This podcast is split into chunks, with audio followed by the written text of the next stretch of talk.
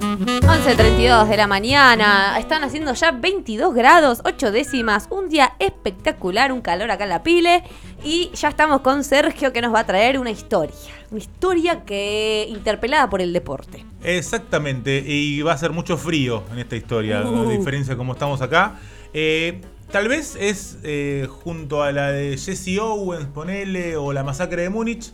Esta mucho más, tal vez es la más conocida de las historias que trajimos hasta el día de Ah, hoy. bueno. Que muchas veces traemos cositas que, que no se conocen tanto, que no se tiene tanta data. Bueno, en este caso eh, es bastante conocida la historia, pero ameritaba por ser eh, un día como hoy que se cumplen 50 años de este suceso que fue eh, denominado la tragedia o el milagro al mismo tiempo, ¿no? La tragedia o el milagro de los Andes, eh, que es, bueno, el vuelo de, de- partiendo desde Uruguay, es un equipo de, rugby de chicos de, de 18 años, 19, 20, acompañados de algunos familiares, por supuesto de sus profesores. eh, bueno, este equipo eran estudiantes de ex estudiantes, porque ya habían dejado la secundaria de un colegio católico de Uruguay, eh, y se dirigían a Santiago de Chile a jugar un partido de rugby.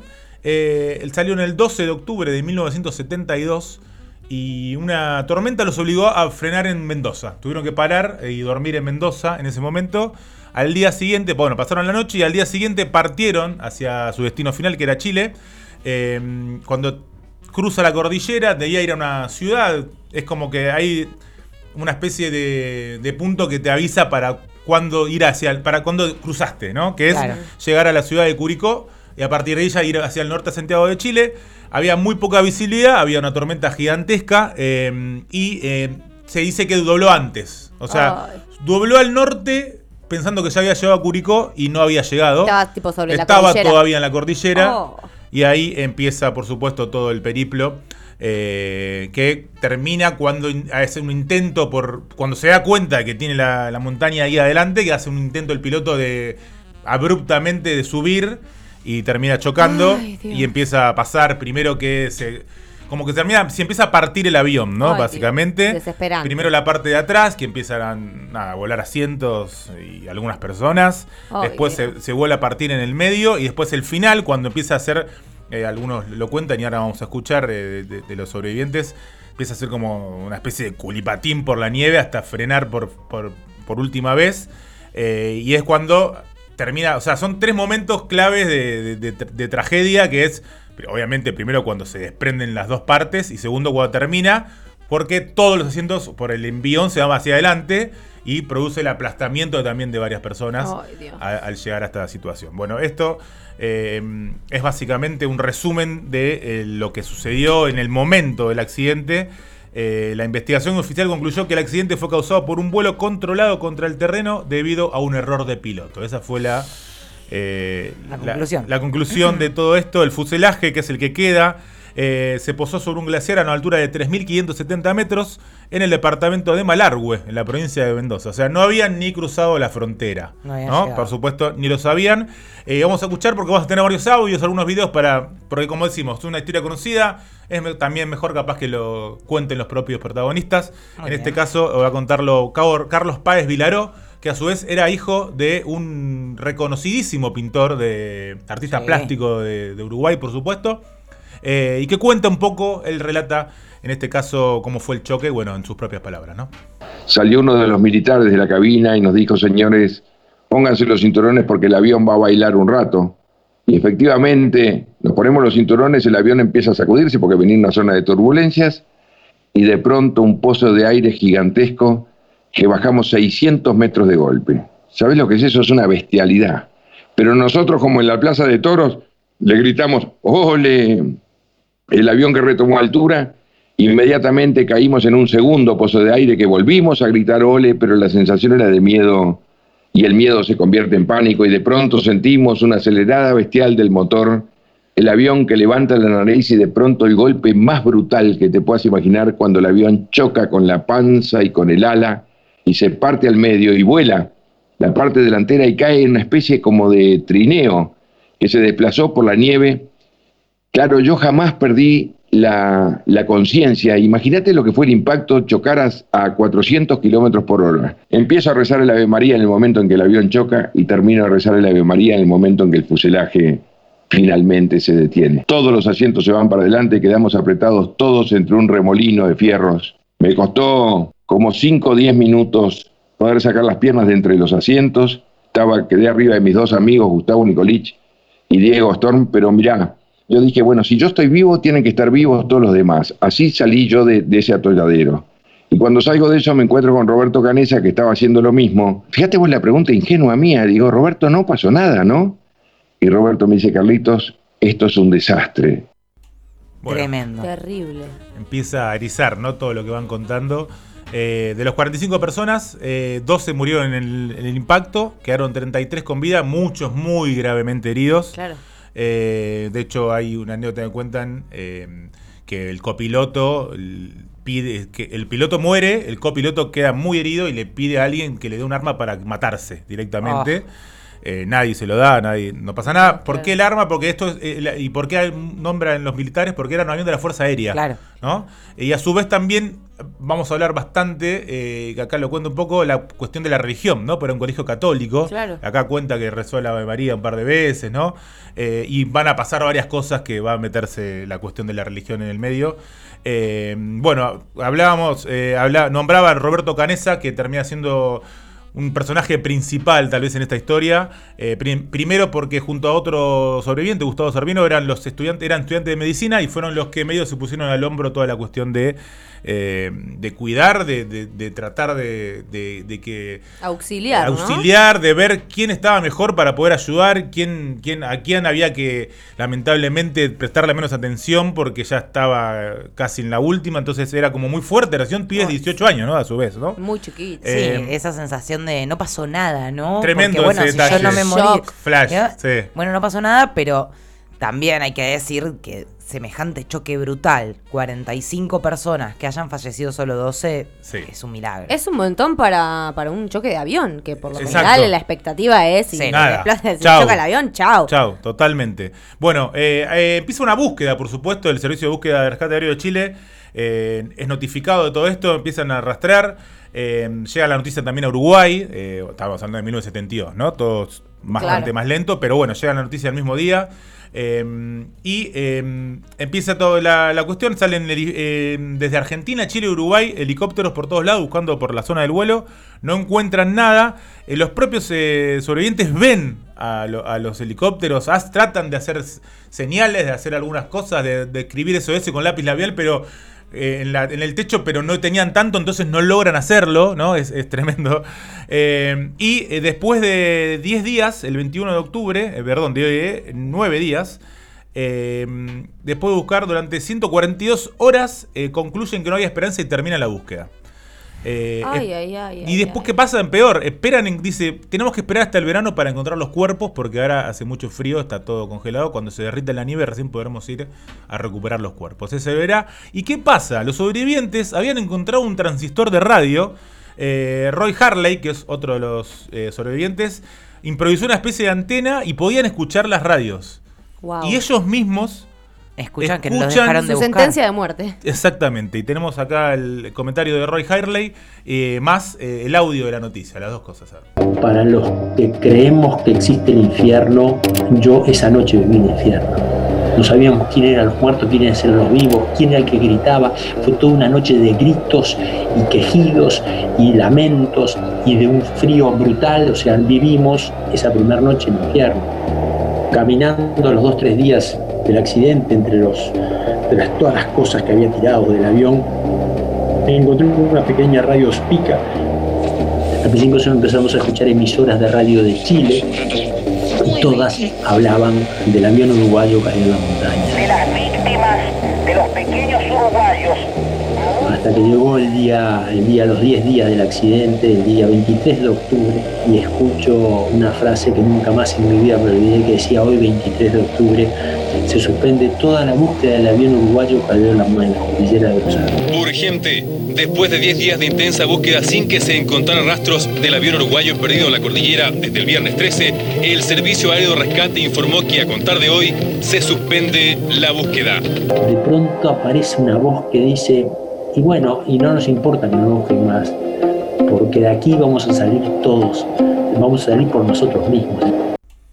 Bueno, ahí sigue toda la cuestión. Eh, durante los primeros días mueren seis personas más, quedan 27 con vida. Eh, eran los que estaban muy heridos. Claro. Eh, las temperaturas eran de menos 30. Ay, Dios. a la noche eran menos 30 grados. no tenían suministros médicos, muy poca ropa para abrigarse, muy pocos alimentos. Eh, y también la cuestión de que empieza a pasar, eh, les empieza a generar la ceguera, la famosa ceguera de la nieve, de estar todo el tiempo con la nieve. No ves nada. Y no ves nada. Eh, y bueno, empieza la cuestión de la comida, ¿no? Que, es el tema siempre más recurrente en esta anécdota, lamentablemente. El más morboso. el más morboso y el que... es que... cuando uno dice, ¿viste lo, la tragedia donde Ah, lo que se comía la gente. Es, es, lo primero que sucede en esta cuestión. bueno, la tropofagia, por supuesto. Eh, después de estos 10 días, después de, no tener más comida, de escuchar que no los van a rescatar y dicen, llegan a dos conclusiones. Tenemos que salir de alguna manera, por un lado, y eh, si no comemos nos vamos a morir, básicamente por el otro. Eh, y empiezan las discusiones. Eh, Roberto Canesa, otra vez lo nombramos, cuenta en un momento, dice, sabíamos la respuesta, pero era demasiado terrible para contemplarla. Eran cuerpos de nuestros amigos, de compañeros de equipo, de familiares. Eh, pero estaban ahí conservados en el exterior, en la nieve y en el hielo, tenían proteínas eh, y todo lo que necesitábamos. ¿Qué podíamos hacer? Eh, bueno, ahí la decisión tardó varios días más. y el propio Canesa fue el que con un cristal roto fue el primero que, se anima a mostrarle hacerlo. Y a partir de ahí, muy, pero muy tímidamente, empiezan todos a, seguir con su ejemplo. Y, y, muchos a no hacerlo, ¿no? También está esa cuestión de discusión otra vez la cuestión de la religión muy metida acá. Claro. Eh, medio que hay, algunos dicen como encontraron la excusa de. Eh, el cuerpo de, Cristo. Claro, el cuerpo de Cristo por un lado, versículos de la Biblia que dicen te harás la vida por el prójimo, como que se encontraban ellos mismos. Su justificación. Exactamente dentro de, lo católico. ¿no? Eh, bueno, hay un audio que mejor que lo cuenten ellos, varios protagonistas, cómo fueron esos momentos. Tres días encerrados, tapados. Los cuerpos de los otros estaban afuera. Y bueno, ahí tuvimos que, esos tres días, estábamos consumiendo energía brutalmente y tuvimos que alimentarnos. Todo eso que podíamos hacer antes en la sociedad anterior a la luz, ahora había que echar más, más para adelante y, tomar los cuerpos de al lado. Eso de poder cortar en otra parte y traer para adentro, ya eso no lo podíamos hacer porque teníamos que, salir. Y bueno, si yo me hubiera muerto en el, en, el alud, y ahora estuviera otro ustedes contándole este cuento, les puedo asegurar que estaría, estaría orgulloso de que el proyecto de vida tuviera un pedazo mío. Es algo que ojalá nadie en su vida tenga la oportunidad de ver o de tener que hacerlo, pero era la única opción y hubo que hacerlo ahí un poco para recrudecer toda la historia. Había uno cuenta una luz, porque como si fuera poco, 15 días, 17 días después, hay una avalancha donde mueren más personas todavía, porque quedan todos enterrados bajo la nieve. En el impacto mueren 6 personas más y quedan mucho tiempo enterrados. Eh, quedan 3 días sin poder salir. Eh, o sea, como que hicieron un huequito para poder respirar, pero no podían salir. Eh, ahí otra vez, bueno, como cuenta acá uno de los sobrevivientes, logran salir y ahí definen, bueno, hay que salir, hay que hacer expediciones, ya está. Primero van hacia el este, porque ven una montaña hacia el oeste, dicen esto es muy difícil.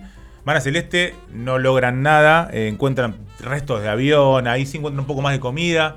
Eh, y encuentran una radio también para comunicarse, pero nunca logran hacerla funcionar. Eh, ahí es donde deciden ir, bueno, vamos al oeste, y van tres personas, Roberto Canesa, que lo nombrábamos, Nando Barrado, y Carlos Vicentín. Son los tres que terminan haciendo la última caminata de rescate eh, que dura 10 días. Salen el 12 de diciembre. En la mitad, eh, Vicentín... Eh, bueno, ellos pensaban que iban a cruzar, a, llegar a la montaña y que cuando llegaban iban a ver todos los valles, toda la cuestión.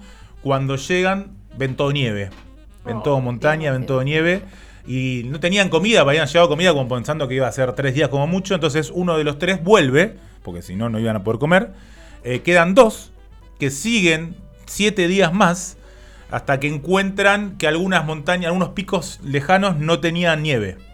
¿No? Que era, ese fue como el indicio de decir, che, bueno, estamos llegando a algún lugar. Y ahí empiezan a ver, eh, ahora lo, va a contar uno de los orientes, empiezan a ver como señales de vida por primera vez. Después de un tiempo empiezan a ver animales, empiezan a ver agua. Y empiezan a decir, bueno, estamos llegando de a poco a algo. Eh, ahí, eh, bueno, son Parrado y Canesa los que están en ese momento. Y bueno, acá tenemos un audio de ellos contando ese final de caminata luego de 10 días. Cuando pensás que ya no podés más, seguís, seguís, seguís y, te vas enterrando y vas maldiciendo y, y te da bronca contra todo y sin embargo arrancas de vuelta y arrancas de vuelta. Yo que si percibías en el aire que estabas acercándote a algo, algo, estabas dejando las montañas altas atrás, veníamos de un lugar donde no existía el verde, donde no existía el agua, donde no existía la vegetación. Estábamos como reencontrándonos con lo que habíamos sido. Y siempre había visto a todos morirse en la nieve. Y, sin darme cuenta, la nieve, el lugar, eh, si dejaba de haber nieve, dejaba de haber muerte. Había lagartijas, había pasto, había agua. Dije, yo acá sobrevivo. Te diría que en el octavo, noveno día por ahí. Eh, comenzamos a ver un senderito, un senderito y Roberto me dice, este sendero está hecho por animales. Y después ramas cortadas, empezamos a ver vacas. Pero si estas vacas están acá desde hace años, y se reprodujeron y son salvajes, le digo yo, y no hay gente. Le digo, Ronando, estamos haciendo contacto y pasaban tres horas más. ¿Y dónde está la gente? ¿Dónde están los que cuidan la vaca?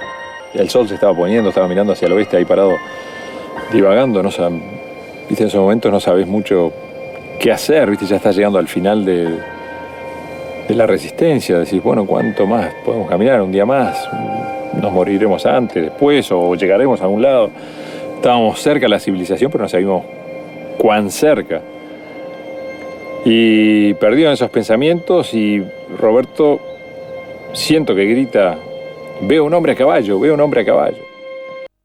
Bueno, ese hombre, ese hombre era Sergio Catalán, un arriero chileno, eh, que del otro lado del río, ¿no? Como la canción de Drexler, eh, se empiezan a gritar, pero no se escuchan.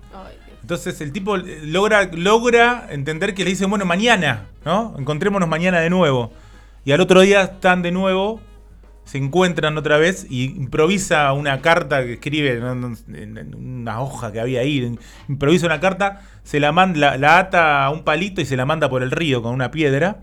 Y bueno, la logra agarrar Sergio Catalán. Y bueno, salen las noticias, todo. Y bueno, tenemos la noticia que lee lo que dice la carta. Un hecho dramático está sucediendo en estos instantes, señores auditores. Dos personas le lanzaron una carta amarrada a una piedra. La carta textualmente dice así, comillas, vengo avión que cayó en la montaña. Soy uruguayo. Hace 10 días estamos caminando. En el avión quedaron 14 personas heridas. Tenemos que salir rápido de aquí. Era la tarde del 22 de diciembre de 1972 y entonces dos helicópteros eh, lograron eh, transportar a estos dos sobrevivientes, primero que nada. Eh, cuando llegan al lugar, empiezan a rescatar a algunos, pero era tal malo el clima que un par tuvieron que quedarse ahí para pasar la última noche. acompañados ya de rescatistas, ¿no? fue otro momento, era como una noche diferente, por suerte, por primera vez. y apenas lo rescatan a, Canesa, que es este que, estaba de los dos que, que encuentran al arriero. Eh, le hacen una nota, apenas rescatado, le hacen una entrevista a él y al arriero. Eh, tenemos el video también, es audio con video. Y empieza también la pregunta de qué comieron, ¿no? Hijos de puta que salen. A ver. En este momento, ¿cuántos sobrevivientes hay allá? En este momento dejamos 14 eh, compañeros.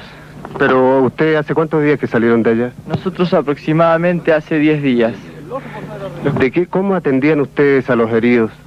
Bueno, los, heridos, este, los que más o menos estudiábamos medicina, nos, nos defendimos y los curamos como pudimos hasta aproximadamente el primer mes que fuimos capaces de, llegar a la cola, que se encontraba una estancia aproximada de 5 kilómetros, donde localizamos un botiquín de primeros auxilios del avión muy completo que nos facilitó en el sentido de antibióticos y, y, este, y vendas y esas cosas para curar los heridos, que fue lo que nos ayudó en, el- en ese sentido, pero ya fue un poco tarde porque habían fallecido gran, gran parte de nuestros compañeros.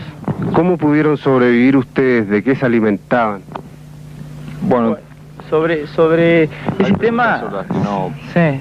pensamos no contestar. Nosotros nos, nos, nos, nos, nos- nos cedían los alimentos para que estuviéramos fuertes a los posibles, a los que hacíamos las excursiones y fue realmente racionar a muerte, los demás comían poquísimo, y no, no había casi. Yo vine aquí, por el otro lado del río, grité ahí hasta que salió uno para allá y le tiré un papel escrito para acá que fueran a verlo, porque eran los que le podían prestarle auxilio primero, porque yo no podía, río por medio, hacerlo. Entonces me fui de aquí allá y traté de hablar con él que se bajara, se bajara hasta donde ya pudiéramos quedar más cerca.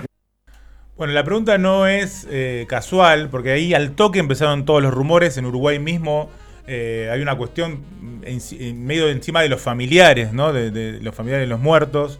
Eh, Chile, los dos diarios de Chile, el Mercurio y la tercera, sacan tapas con pedazos de, de personas diciendo que habían, se habían comido a la gente. Esa era la tapa de Chile. Entonces empezó toda una- esta cuestión, que es lo que hoy en día queda como lo, lo- lo- lo masivo. Lo ¿no? relevante, ¿no? Lo Que es relevante, terrible, terrible, ¿no? Increíble. Porque han sobrevivido un mes Sí. en base a la nada misma. Eh, dos meses y medio.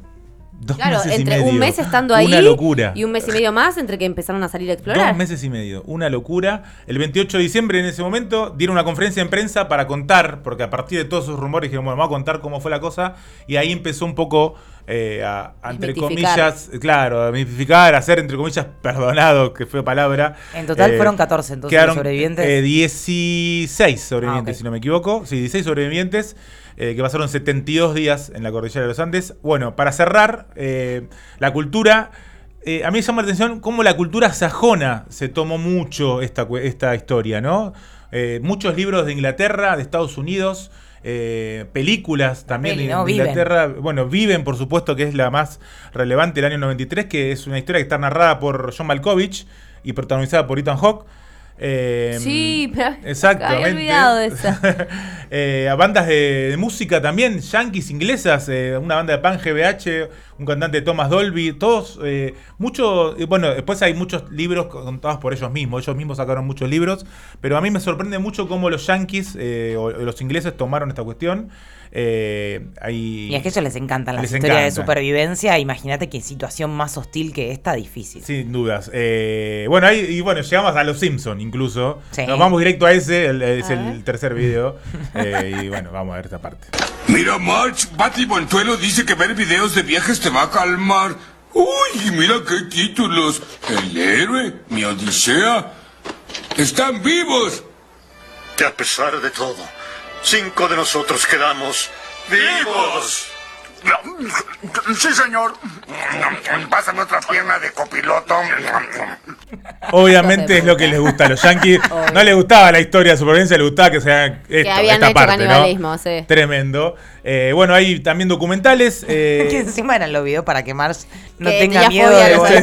la fobia de volar, increíble. Bueno, teníamos, eh, si querés maté un poquito de fondo, también la, la película Viven, pero no, hay, no, no viene al caso, tranqui Euge. Eh, así que ya estamos para cerrar. Eh, cerramos con un audio que es del eh, Roberto Canesa. Ahí está, Eh, mirá. Ahí está, mirá. Ahí está Ethan Hawke, mirá. Eh, este audio que vamos a escuchar ahora es de la película La- Ay, el mate. la, la- el mate estrenado, sí, Uruguay, vos. Tremendo. La película No La, vi, Sociedad ¿eh? de la Nieve eh, del año 2007, que es un documental. Y ahora va a salir otra película más, que va a salir en Netflix, que también se va a llamar La Sociedad de la Nieve, que es una mezcla entre ficción y documental. Les sigue encantando. Eh, pero bueno, este pedacito que vamos a escuchar ahora es de otro, eh, de esto, sí, es un documental del año 2007 de eh, Roberto Canesa contando un final ¿no? de, toda esta cuestión. Al principio era demasiado fuerte la presencia de los que no estaban. Y, y era como si, como si nos gritaran. Entonces no nos podíamos ver con las madres de ellos. Pero ahora creo que, que ya han aprendido a, a ser espíritus. O capaz que nosotros también aprendimos a, a que están invisibles, ¿no? Y sin embargo, nos conversan al oído, ¿no? Bueno, eh, ahí para cerrar eh, con esa frase de Roberto Canesa, teníamos un tema, pero no vamos a tener tiempo de escucharlo. Pero había una, la banda metal hardcore eh, de Ice Nine Kills, se llama la banda. El tema se llama The Plot Sequence, ¿no? Eh, y vuelve la, la cultura sajona a tomar un poco parte de esto contando la historia. Tremendo. Excelente columna, Sergio. Mucha, me encanta la, la labor periodística, ¿viste? Audio, entrevista, imagen. La verdad que terrible. Y esta cosa, ¿no? De lo morboso. Sí. Y, y esta máquina de hacer chorizos que tienen los yankees con la industria, que es agarrar una situación de esas características, saber cuánta plata juntamos, ir a lo más morboso posible, llenarnos de dinero. Es tremendo como me gusta y hay es muy buen un, un flash. Hay un documental, creo que era este, que decíamos que eh, está. Claro, los audios son en castellano, los yankees, los yankees lo doblan al inglés. Y de, pero vos no lo encontrás, lo tenés que encontrar después doblado de nuevo al castellano. Claro. Eh, ¿Entendés? Sí. Esto, o sea, doblemente doblado, valga la redundancia, porque bueno, claramente es un producto yankee. ¿no? Tremendo. Pásame otra pierna de copiloto. Hijos de puta. Bueno, para igual ellos mismos, o sea, yo lo he escuchado a Páez Viraró decir eh, que cuando se sube un avión, porque le preguntan, bueno. No, claro. eh, y hoy en día te subís a un avión, te da miedo. Sí, sí, me subo a un avión, no tengo ningún problema. Y de hecho, cuando me preguntan qué quiero almorzar, pido la lista de Claro. pasajeros. Patum. Muchos, muchos pasaron a esa cuestión de tomárselo ya Sí, con sí, humor a esta altura. Porque Sí, bueno, ya de otra forma los Hoy que tienen la mayoría 70 años, rondando los 70 años. Wow. Tremendo, la Eh, verdad y que- que... hace dos años el arriero que los encontró falleció, ¿no? Ya- Ah, mirá. Sí. mirá. Mm. Terrible. No, además esa estigma de, ¿no? Y cómo, cómo iban a sobrevivir si no llegaban a ese punto, ¿no? Nada, nieve, otra. había otra, nieve y no nada había más. No había otra. Mismo Nieve el propio, el propio sobreviviente diciendo si hubiera sido yo el que Eso. hubiera muerto, eh, con honor y con mucho gusto, hubiera, eh, hubiera ofrecido mi, mi cuerpo para que los, mis compañeros fue- sobrevivan. ese pacto que se hicieron de, de que si moría alguno más, eh, tranquilos, fue el co- lo que medio los familiares dijeron, bueno, está, bien. bien. Y pero los claro que sí. ¿No? Y pero claro Vale. que sí. Y de, bueno, la cuestión de la religión también en el medio, Sí. ¿no? Todo el tiempo Eso. no deja de ser Sí, eso es eh, verdad. gente que había del colegio católico, familiares, por supuesto, también con esa religión y todas la- las discusiones a través de eso.